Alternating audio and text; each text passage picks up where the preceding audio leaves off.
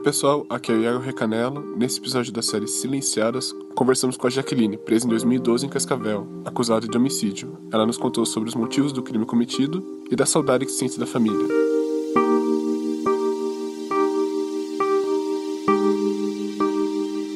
Seu nome e a sua idade?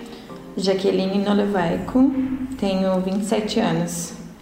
Jaqueline, de onde você é? Cascavel, Paraná. E por que, que você está aqui? Tô presa por homicídio. Por que, que você cometeu esse crime? Porque eu tava numa vida errada. Eu fazia parte do mundo do crime e acabei cometendo um crime que acabou com a minha vida. Não só com a minha vida, como a vida dos meus familiares e também dos familiares da pessoa em que eu tirei a vida. Foi num momento que eu não pensei, eu agi Tipo, não agi com o coração, não agi com a cabeça, não agi com nada, só agi no momento da raiva.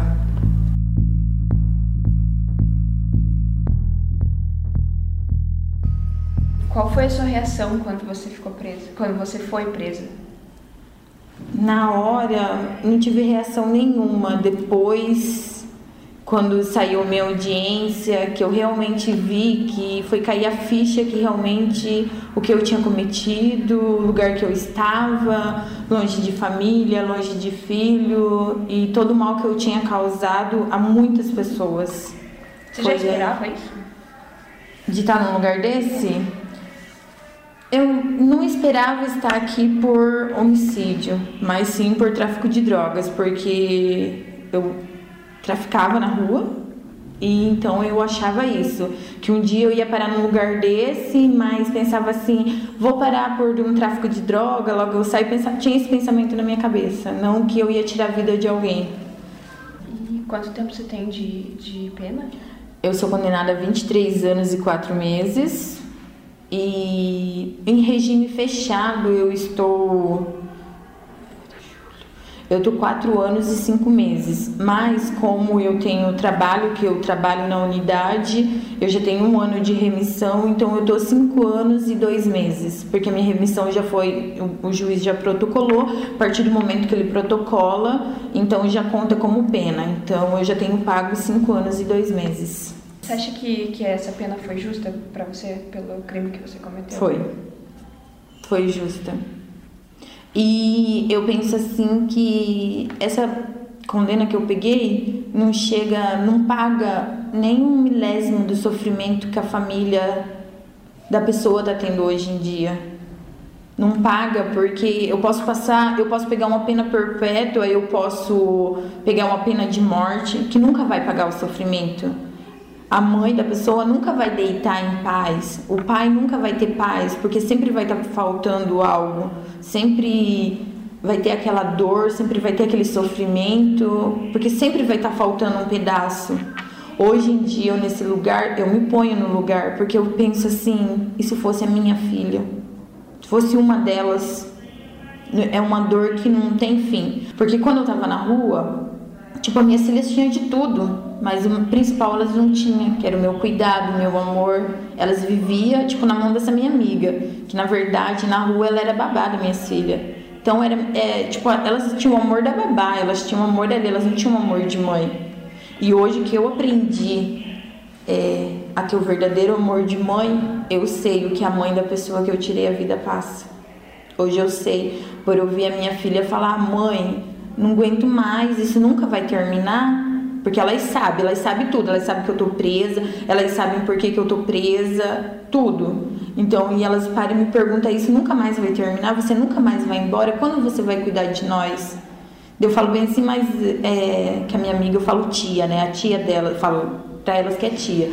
Mas a tia não tá cuidando bem de vocês? Ela fala bem assim, a tia cuida, mas não é a mesma coisa se você estivesse com nós.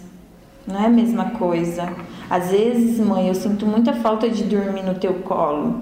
Quando elas vêm aqui, as duas querem ao mesmo tempo ficar no meu colo, as duas, sabe, quer que eu trate elas na boca, coisa que eu não fiz quando elas eram pequenininhas, delas, ai mãe, é, me dá comida na boca. Eu falo, mas vocês não sabem comer? Mas a gente quer que você dê comida para nós. Então é bem complicado. Então hoje eu sei a dor que aqueles pais passam. Hoje eu conheço essa dor.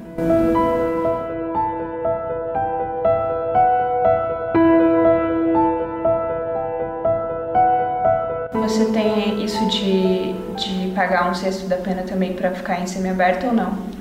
No, sim, tenho. O meu semiaberto é para era para 2022, para dezembro de 2022. Como foi rebatido com remissão de pena, caiu para novembro de 2021 para mim poder ir para o semiaberto. Mas como agora o semiaberto é fechado, tudo provavelmente é, eu irei de uma tornozeleira. Só que eu não chegarei até os 2021, porque como eu trabalho, eu tenho bom comportamento, isso tudo conta. Então, final de 2019 até meio de 2020, provavelmente eu tenho a oportunidade de ganhar uma tornozeleira. Uhum. Até agora, o meu advogado, eu tenho advogado, ele tá fazendo pedido, sabe, para mim poder sair de domiciliar por causa das minhas filhas. Daí tá na mão do, do desembargador, que é onde vai ser marcado um júri, para mim ter uma resposta. Mas eu creio, assim, eu tenho os pés no chão, que provavelmente não saia favorável. Então, é, eu espero isso, final de 2019 para começo de 2020. Cinco anos minha mãe sofre muito, muito mesmo. Minha mãe parou de trabalhar, parou com, sabe, parou a vida dela por causa disso. E hoje em dia, tanto de sofrimento, depressão que ela entrou por causa de mim, ela me abandonou nesse lugar. Ela não vai te visitar? Não, não foi. Eu estava presa numa comarca em Cascavel, fiquei dois anos nessa comarca. Ela foi três vezes num parlatório ainda e deixou bem claro para mim que nunca entraria dentro do local para me visitar, nunca, jamais. Então, nessas três visitas que eu tive dela, ela deixou bem claro que dali para frente ela não ia estar comigo e não esteve mesmo.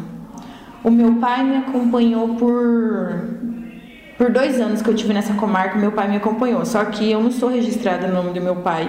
Então, no penitenciário, meu pai já não pode entrar me visitar, por causa do sobrenome, nem a família do lado dele. Que eu tenho parentes aqui, tudo, que moram em Curitiba, que gostaria de me ver, não pode por causa disso, por causa dele não ter me registrado.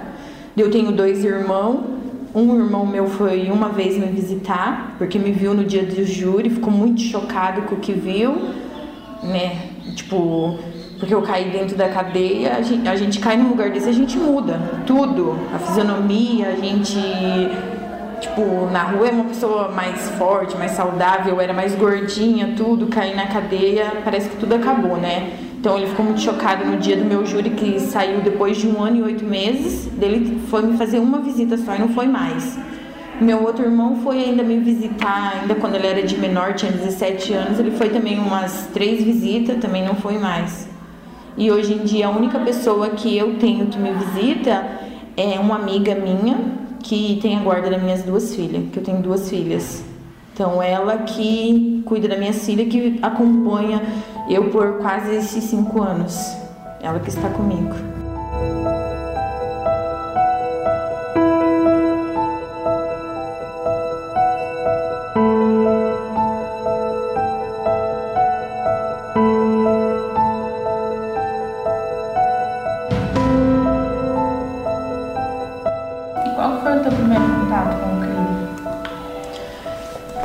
Quando eu conheci o pai das minhas filhas.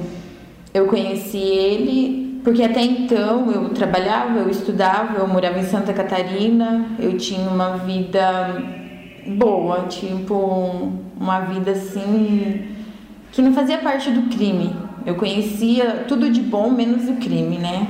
E quando eu conheci o pai das minhas filhas, tipo, eu era muito novinha, tipo, eu que me achava né, nova, tinha 18 anos na época, e eu me iludi, me iludi, né, porque me apaixonei, porque ele me ofereceu um mundo diferente que eu não tinha até então quando eu tava com meus pais, né? Não tinha liberdade que eu tinha do lado dele de sair, festar e dinheiro fácil, porque para mim ter dinheiro eu tinha que trabalhar um mês inteiro e ainda tinha muitas despesas, porque como eu morava em Santa Catarina, eu estudava tudo, então eu tinha várias despesas. E do lado dele eu vi que eu não tinha essas despesas, que eu pagava tudo e ainda me sobrava o que eu queria. Se eu quisesse um calçado, aquele calçado, não importava o preço, eu ia lá eu tinha. Se eu quisesse uma roupa, eu tinha. Então, foi através dele que eu conheci o mundo do crime. Quando fazia um ano que a gente estava junto, ele caiu preso. E no mundo do crime, a partir do momento que você se torna mulher de um traficante, tem uma lei que a gente não pode abandonar. Se a gente abandonar, eles consideram como um pilantra e pode tirar até a vida da gente. E foi aonde que eu não poderia abandonar ele na cadeia. E como que eu ia sustentar ele na cadeia, me sustentar e eu grávida? Então, eu continuei fazendo o que ele fazia. É, ele tinha, tipo, no mundo do crime eles dizem biqueira, né? Então, eles tinha, ele tinha as biqueiras e eu comecei a cuidar, dominar aquele mundo ali. E o que me resultou numa cadeia, porque eu parei aqui nesse lugar através disso, porque, tipo, pessoas rivais queriam tomar o lugar onde eu tava e acabou dando gerando mortes, né? Eu só tenho participação de uma, mas gerou outras também, né?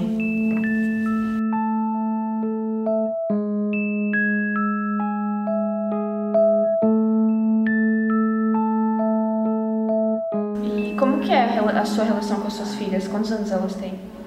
A minha filha mais velha tem 8 anos e a mais nova tem 6. É muito boa, muito. Elas vêm me ver, é um dia maravilhoso. Uma vez por mês elas estão aqui, que elas moram em Cascavel, delas vêm pra cá. É maravilhoso, elas, meu Deus, é, a minha filha fez aniversário mês passado. Ela fez aniversário dia 8, dia 9 ela veio me ver. Daí eu perguntei bem assim pra ela, como eu trabalho, eu recebo. E ela tava com a bicicleta estragada. Daí eu falei bem assim, segunda-feira você vai chegar e vai ter uma surpresa para você lá. Daí ela falou bem assim, é você que vai estar tá em casa? Daí eu falei bem assim, não, não é a mamãe. Daí ela falou, ah, então eu não quero, porque meu maior presente é você. Você ainda mantém contato com o pai das suas filhas? Não. Hoje em dia ele é casado, tem outra família, tem outras filhos, não tenho contato nenhum. E nem ele tem com as minhas filhas. Nem ele tem. Mas isso foi escolha sua ou ele só deixou de comparecer? A escolha da gente não ficar mais junto foi minha. A partir do momento que eu, eu fui presa, fazia nove meses que eu estava presa, ele saiu da cadeia e foi para me ver. Por quatro meses eu comecei a refletir tudo que eu tinha passado do lado dele, toda a vida que ele tinha me proporcionado, e eu vi que não era aquilo que eu queria, porque não foi, não foi a minha criação. Não foi minha criação, porque meus pais sempre foram as pessoas muito trabalhadeiras, sempre foram as pessoas justas, honestas meu pai nunca, nunca na vida dele precisou pegar uma agulha de ninguém. Graças a Deus eu também. Eu falo assim que eu agradeço a Deus que duas coisas que eu nunca fiz na minha vida e nunca precisei fazer foi me prostituir e roubar. Isso, graças a Deus, eu não tenho, né? Não carrego isso comigo. Então, tipo, eu vi que do lado dele eu só ia me afundar, que eu só ia ter coisas erradas. Então, após quatro meses, eu decidi que eu não queria mais aquilo pra mim. Decidi, a gente se separou e automaticamente ele se separando de mim, ele achou que tinha que se separar dos filhos também, né? Então, foi onde que ele deixou minhas filhas de lado.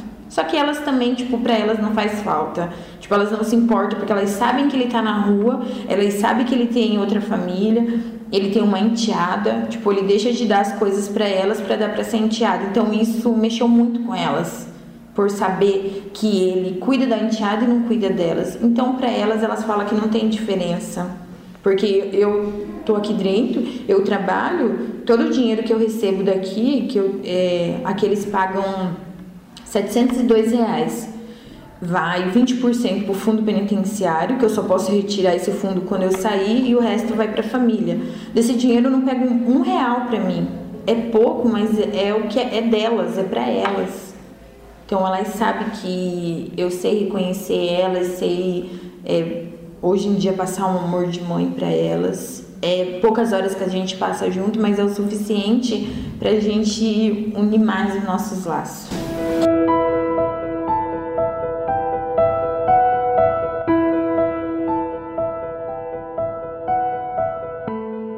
Quando a gente, a gente acha que o presídio é uma coisa, né? Quando uhum. você chegou aqui, você comprovou essas expectativas ou você acha que é melhor ou pior do que você achava? Olha, eu vou falar uma coisa.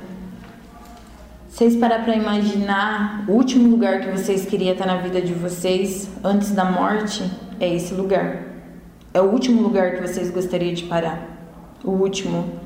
Porque esse daqui eu falo que é o penúltimo lugar da vida, porque o último a gente tem quando a gente chega no cemitério, esse daqui é o penúltimo. É muito sofrimento, é muita dor. Aqui dentro você muitas vezes passa fome, você passa frio. Já cheguei a passar sede. Pensa, você tá num lugar assim, um dois por três, um espaço mínimo que você dá três passos, acabou. Você dormindo em cama de lata, você olhando assim para o lado, é, e tipo se deparar que você liga uma torneira, não tem uma água para você beber, não tem Tipo, você não pode usar um banheiro.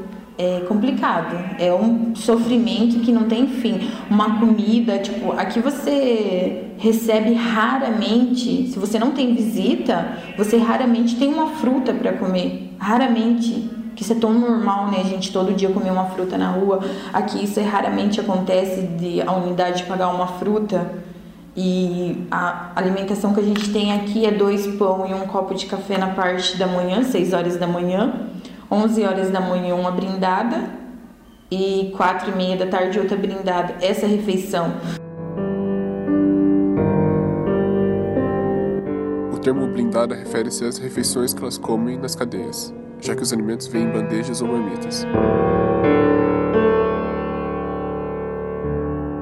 Se você não tem uma família para te mandar uma sacola, você passa com aquilo ali até no outro dia na hora do café.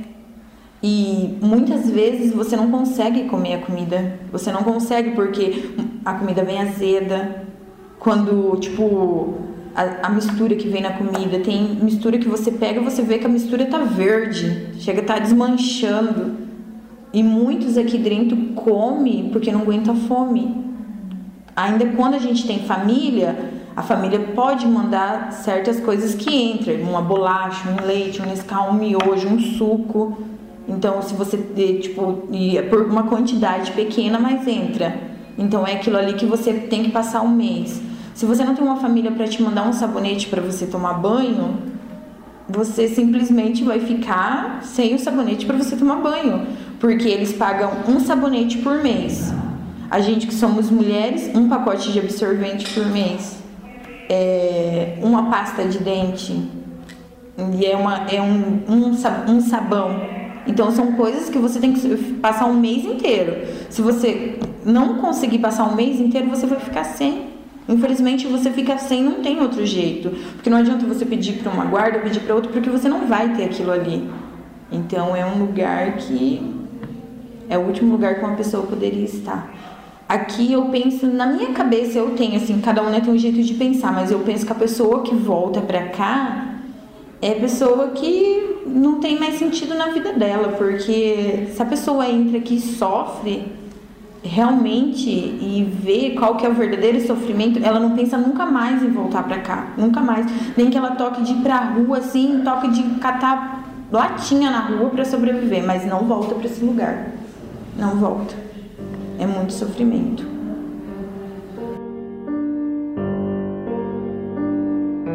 Eu queria contar uma história para vocês que aconteceu aqui em questão de das pessoas não ter as coisas. Um dia eu entrei dentro do banheiro porque a gente aqui toma, é um banheiro comunitário, então as guardas soltam de X em X para ir tomar banho.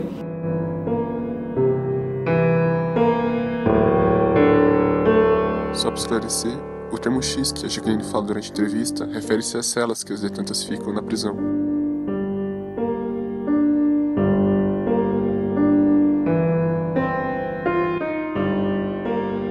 E eu cheguei no banheiro e eu vi uma, uma mulher já assim dentro do banheiro. E eu vi que ali já fazia tempo que ela estava dentro daquele banheiro e eu não entendi o porquê que era. E todo dia eu entrava dentro do banheiro e ela, por tempo ali, esperando todo mundo sair de dentro do banheiro.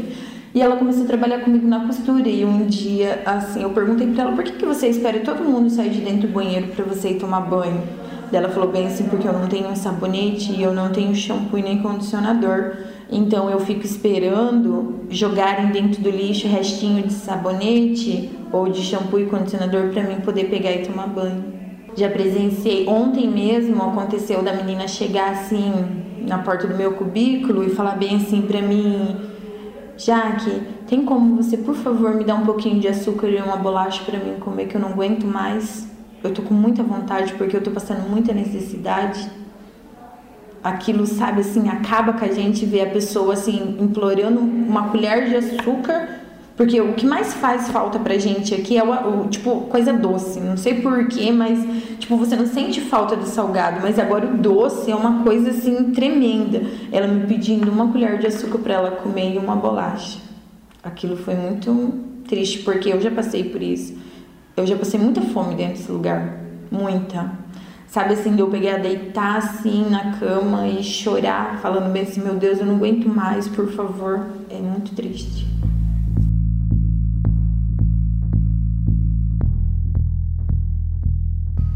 Você faz aqui na penitenciária? Aqui eu sou multiplicadora de conhecimentos da costura. Eu tenho uma equipe onde a gente fabrica uniformes para agentes penitenciários e também para os internos.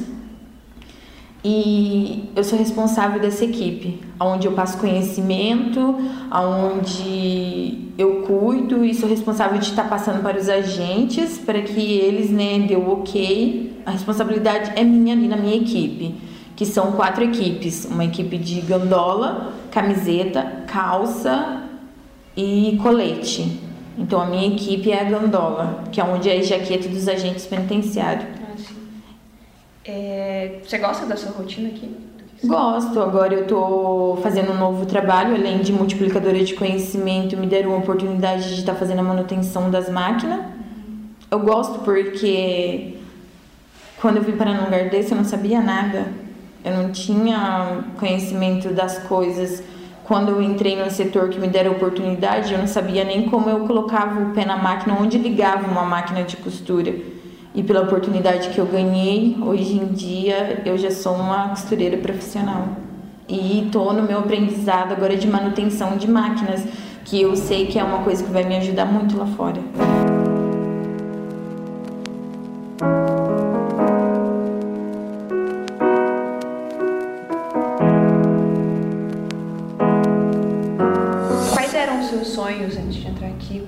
Falou que você estudava, trabalhava antes. Sim, antes de eu conhecer o pai das minhas filhas, eu trabalhava, estudava, eu tinha um sonho de ser engenheira agrônomo.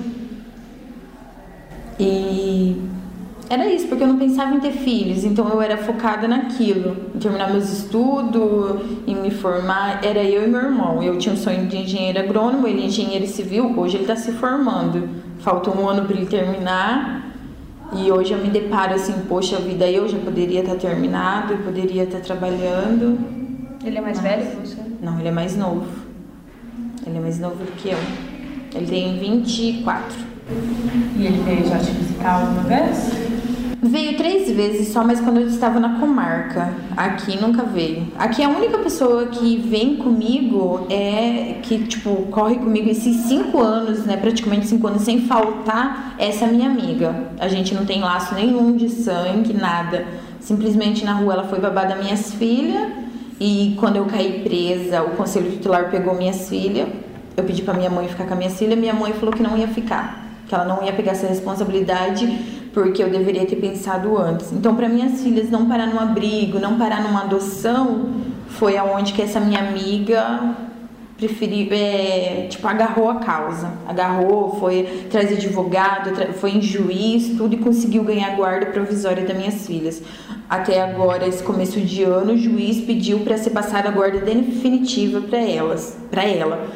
Só que ela não aceitou. Só que o juiz falou assim: que se ela não aceitasse, minha filha ia voltar pro abrigo e ia pra adoção. Daí foi aonde que o meu advogado agora entrou, né, com pedido para estar tá expandindo um pouco mais, para não precisar passar a guarda definitiva para ela. Falando agora um pouco do seu futuro, né? O que, que você espera quando você sair daqui? O que, que você quer fazer? Se você já tem é, alguma coisa, alguma profissão em mente, alguma coisa assim? Olha, eu, primeiramente, a hora que eu sair daqui, eu sei que a minha vida lá fora não vai ser fácil. Vai ser tudo muito difícil, porque até mesmo se eu sair com uma tornozeleira, é poucas oportunidades que a gente recebe. Muito pouca oportunidade. Porque para você chegar numa empresa e você eles ver que você está sendo monitorado, até mesmo porque a empresa tem que passar um documento que você realmente está ali, até mesmo por causa dos horários, porque as tornozeleiras têm horários. Para mim tá chegando numa empresa assim, eu sei que vai ser muito difícil, mas eu conto muito com a ajuda dessa minha amiga, onde ela mesma quer que eu termine com meus estudos. Para mim tá fazendo tá chegando a fazer uma faculdade onde eu quero ainda realizar meu sonho de ser engenheira agrônoma, porque isso é uma coisa que eu já tenho desde quando eu era criança, tudo. Então, eu pretendo isso, pretendo sair, terminar meus estudos, porque eu só tenho o segundo grau, eu não terminei ainda. Até fiz algumas matérias aqui dentro, acho que falta duas ou três matérias para mim terminar para passar para o terceiro. E é isso, eu pretendo fazer minha faculdade e eu sei que eu conto muito com a força dela e eu sei que ela vai me ajudar. E as suas filhas? Ah, com certeza, elas vão estar em primeiro lugar em tudo, em cuidado, em carinho, em atenção. Antes de eu cair aqui, eu preferia estar numa festa do que estar com elas. Eu preferia, tipo, me arrumar para mim sair do que pegar e deitar e colocá-las para dormir, ler um livro, ler alguma coisa para elas e isso mexeu comigo muito aqui dentro, porque um dia minha filha falou bem assim: mãe, eu aprendi uma musiquinha e quando eu sair eu quero que você cante essa musiquinha para mim dormir. E eu falei bem assim: mas por que você quer que eu cante? Ela falou: porque você nunca cantou para mim. E então eu pretendo isso, pretendo colocá-las para dormir, pretendo levantar, levá-las para a escola, buscar de tarde, comparecer mais. Na escola da minha filha, eu, é a mesma escola que eu estudei por muitos e muitos anos, né? É, nunca tinha acontecido algo que aconteceu esse ano com, com ela. Na verdade, começou o ano passado. Teve sempre, todo ano, é normal em escola ter tipo apresentação para o Dia das Mães. O ano passado, a minha filha foi fazer a apresentação do Dia das Mães. No meio da apresentação, deu uma crise nela de choro e ela parou de com a apresentação e a diretora sem entender, todo mundo não entendendo o que estava acontecendo. Chegaram nela e perguntaram, Jamie, o que, que aconteceu? Ela falou assim, por que, que eu vou apresentar para o Dia das Mães se a minha mãe não está aqui? A mãe de todo mundo está aqui, a minha não está. Então eu não quero mais apresentar. Dela, a diretora falou para ela, mas a sua tia está aqui, mas a minha tia não é minha mãe. E ela não quis continuar com a apresentação. Então, esse ano, a diretora não é, resolveu não ter a apresentação do Dia das Mães por causa dela, porque aquilo mexeu muito com a diretora, muito por causa da, da a cena que aconteceu. Então, não teve festa do Dia das Mães. E eu acho assim que a minha maior emoção vai ser a hora que eu poder sair daqui e a minha filha poder, em paz, ter uma apresentação, saber que a mãe dela tá ali vendo ela. Porque eu acho que deve ter sido muito, muito triste ela ver todas as outras mães e não ver eu lá. Então é o que eu mais quero, sabe? Me dedicar totalmente às duas. Totalmente a elas, muito. Muito mesmo. Essa minha filha é tipo ela sofreu tanto, mas é uma criança tão inteligente, é, muito, sabe? Ela, os diretores, professores, tudo elogiam muito ela, que apesar do sofrimento, da grande tristeza que ela carrega no olhar, porque você olha para ela, você vê uma criança muito triste.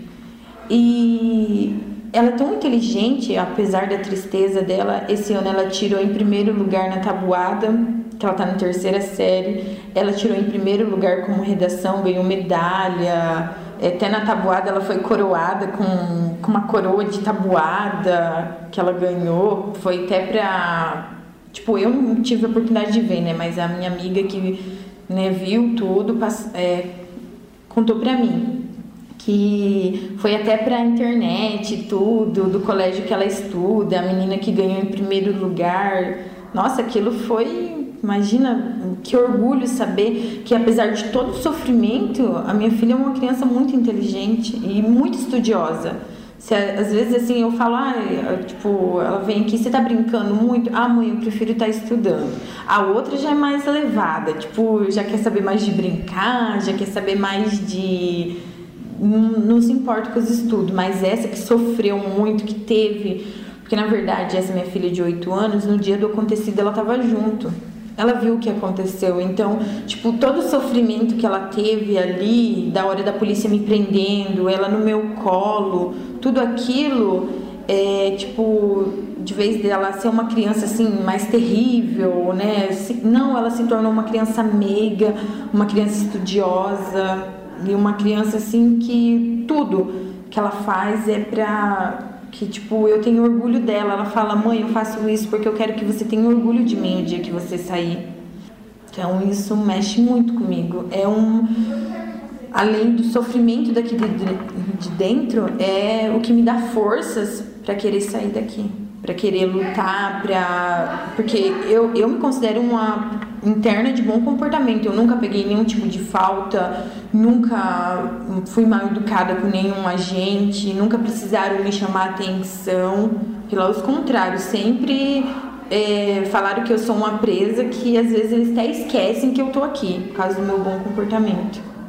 Isso conta muito, né? Até mesmo com o juiz. Uhum. São coisas assim que tudo que a gente faz hoje é reflexão de amanhã. Porque toda ação da gente aqui é uma reação, né? Então, é o que faz o juiz entender se a gente realmente está ressocializado ou não.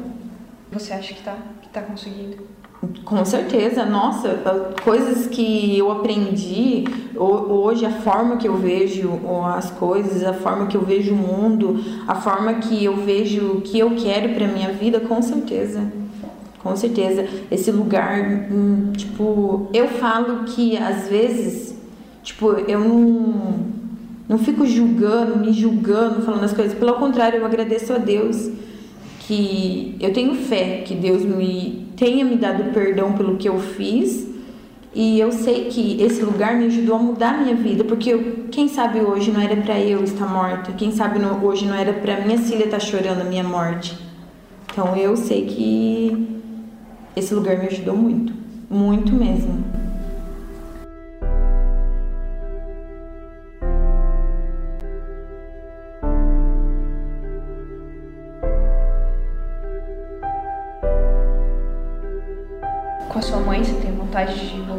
Conversar, que ela melhore, porque você falou que ela estava em depressão, né? Sim, até hoje. Sim, eu tenho vontade porque eu não julgo ela, porque ela foi uma pessoa que sempre trabalhou para me dar, para me dar os estudos, para me ver bem. É, a minha mãe, quando eu era muito criança, minha mãe trabalhava na boia fria quatro dias para comprar lata de leite para mim não ficar sem leite, porque eu fui uma criança muito doente. Eu tive por três vezes pontada da pneumonia. É, dentro de casa era mais é, era uma farmácia dentro de casa de tanto medicamento que eu tinha que tomar tudo. Então ela tipo foi uma mulher muito guerreira. Eu não julgo ela porque tudo que ela fez por mim eu não soube reconhecer nada nada do que ela fez por mim. Então não julgo ela por hoje em dia ela não tá me acompanhando. Então com certeza a hora que eu sair daqui eu quero procurar ela e a única coisa que eu tenho para pedir para ela é perdão e nunca julgá-la nunca nem ela, nem meu pai, jamais. Você tem alguma coisa que você queira falar para as pessoas que vão ouvir? Olha, o que eu tenho para falar é que eu penso que primeiramente, acima de tudo, honrar o amor do pai e da mãe e que quando eles falarem assim, não faça isso, não faça aquilo, eles não estão falando pelo mal, pelo contrário, eles só estão querendo é preparar a gente para a vida e mostrar que coisas erradas não compensa, que coisas erradas só vai levar para um buraco, um buraco muitas vezes esse buraco não tem saída. Muitas vezes você cai lá dentro e você não acha a volta. São poucas as pessoas que conseguem achar uma volta na vida. Então, não julgue quando ele estiver falando, porque muitas vezes os pais da gente fala, a gente fala, ah, Tá falando pro meu mal. Ah, tá falando porque não quer me ver bem. Tá falando porque não quer que eu saia. Não. Tudo que os pais da gente falam pra gente é porque eles querem o bem da gente. E sempre procurar um caminho melhor do que esse que eu procurei para minha vida. Porque esse caminho é um caminho que doloroso. Muitas vezes a gente acha que o mundo do crime é o caminho mais fácil, mas na verdade esse é o caminho mais difícil porque é o caminho de dor e sofrimento. E é isso.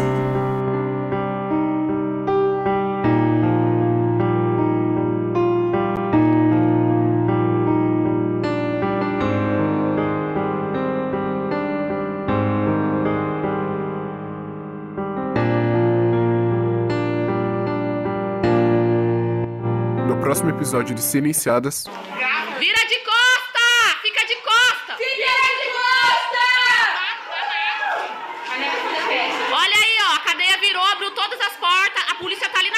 tiro em nós.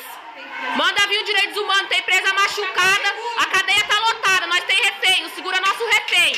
Manda vir, senão vai morrer todo mundo.